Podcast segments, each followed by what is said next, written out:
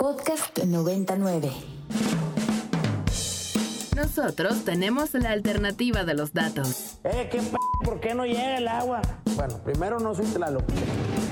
Y los otros datos. Mira, Alito, yo no mato cucarachas. Los datos que necesitas para entender nuestro país. Y lo que te quiero usted preguntar es si para la campaña actuamos con ellos. A ver. Sí. Un gobierno sin corrupción no sirve para nada. Pero esto no es estados de ánimo, pues esto no es el fútbol. Y al mundo. For LGDP, uh, LGT, LBG, LGBTQ2+. What a stupid son of a Bienvenidos a Tengo otros datos de Ibero 90.9. Está horrible.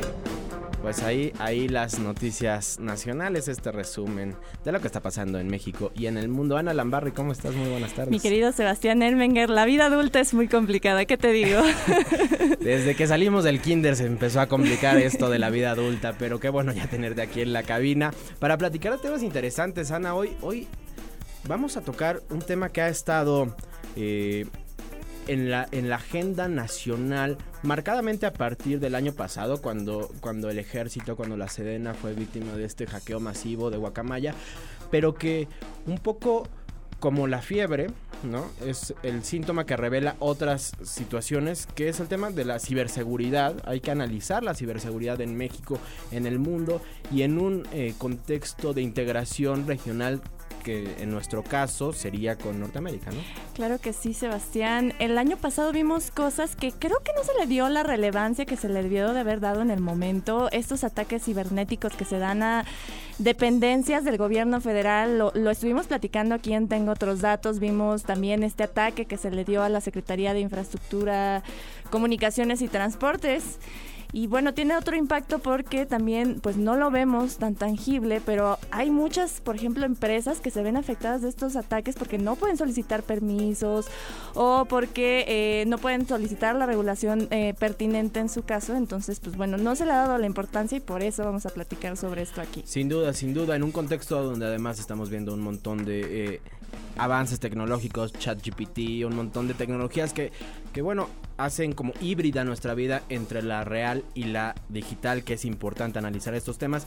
Y por eso nos da muchísimo, muchísimo gusto que se haya conectado a la cabina virtual de Ibero 90.9 Kiyoshi Suru, el socio fundador y director de la firma TMI Abogados, expertos en Derecho y Tecnología.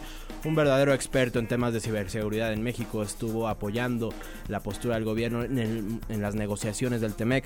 Kiyoshi, ¿cómo estás? Muy buenas tardes. Te saluda Sebastián Erminger. Hola Sebastián, ¿cómo estás?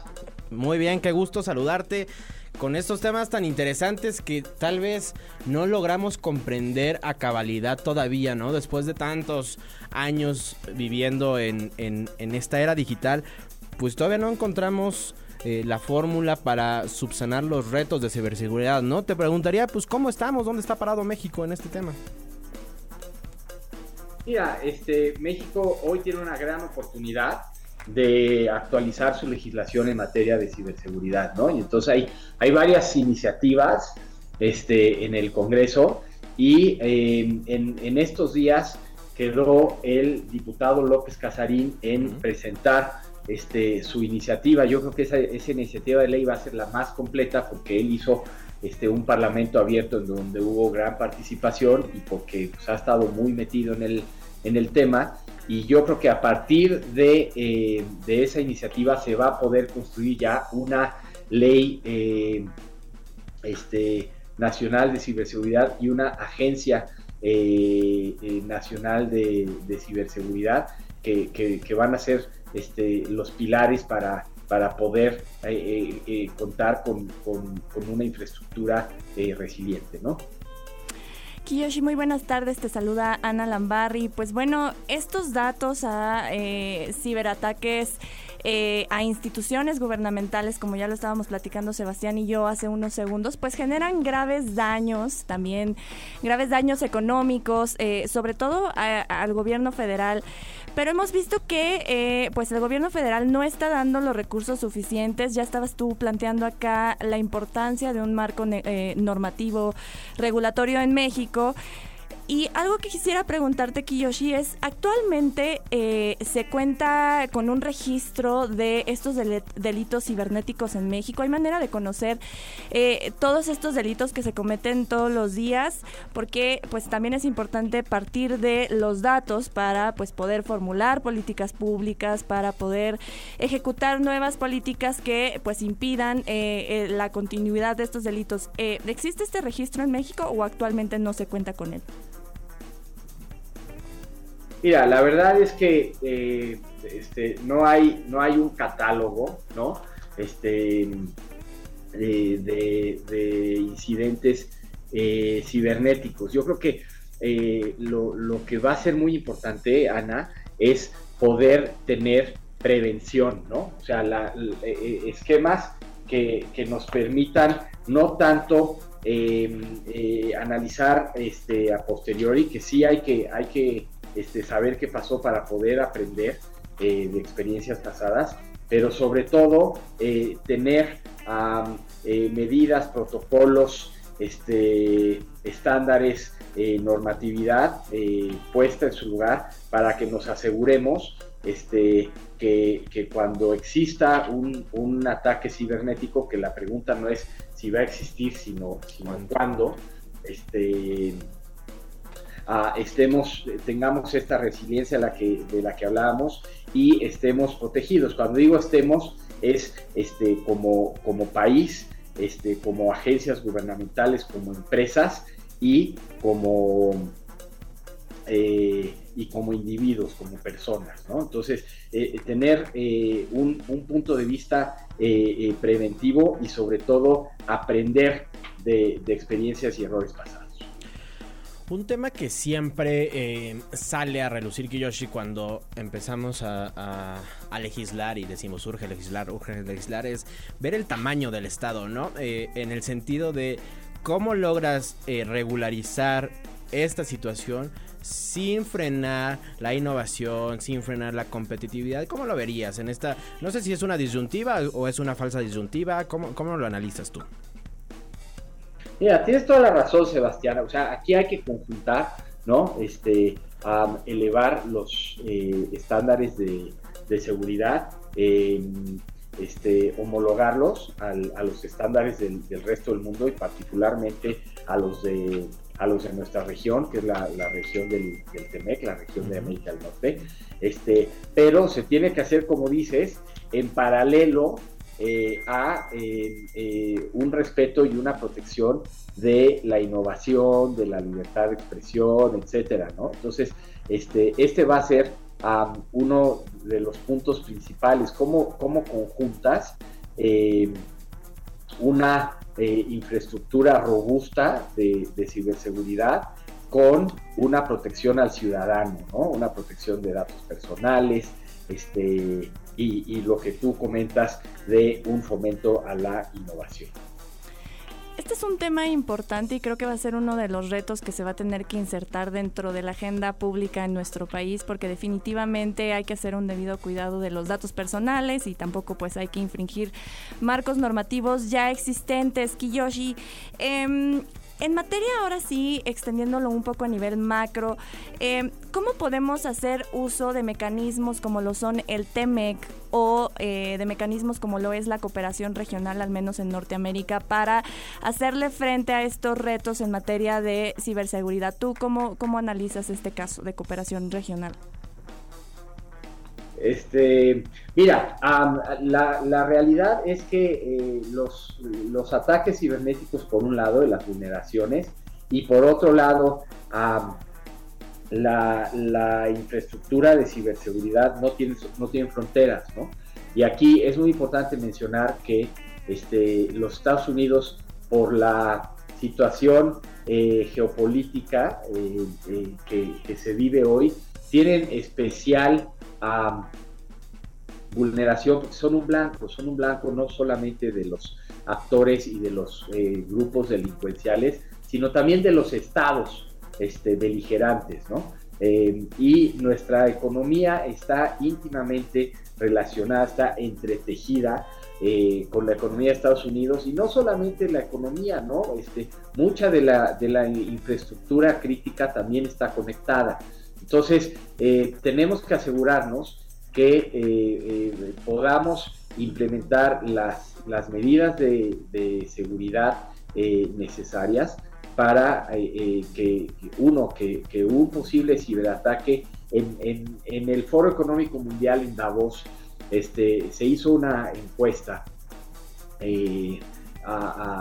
eh, a, distintos eh, eh, actores este, en más de 20 países.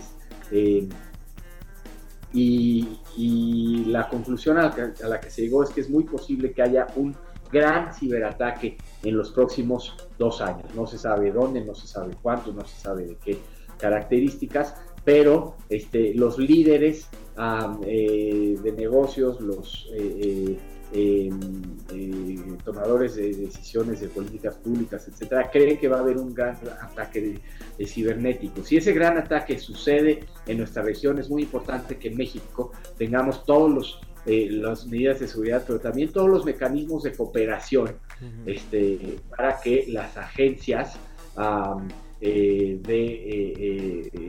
de, protección este, a la ley puedan a, reaccionar este, coordinadamente, ¿no? Entonces esto va a ser muy importante, no nada más que en México tengamos un, marco normativo, unas políticas públicas, una, infraestructura resiliente, sino que también podamos hablarnos con este, nuestros pares en Estados Unidos y en Canadá. En este programa hemos hablado de que muchas veces del TEMEC desde distintos ángulos y enfoques y, una de las conclusiones es que es un tratado que va mucho más allá de exclusivamente eh, el, envío de mercancías y lo comercial. Tú estuviste en esas mesas de negociación en el cuarto de junto Kiyoshi negociando específicamente estos temas de ciberseguridad. ¿Qué incluye o qué obligaciones existen hoy en el TEMEC eh, específicamente en temas de ciberseguridad? Este, mira, los, los, los temas este, eh, más importantes ahorita, vamos a, vamos a hablar, si quieres partimos del estándar que tenemos regional, que es el TEMEC, ¿no?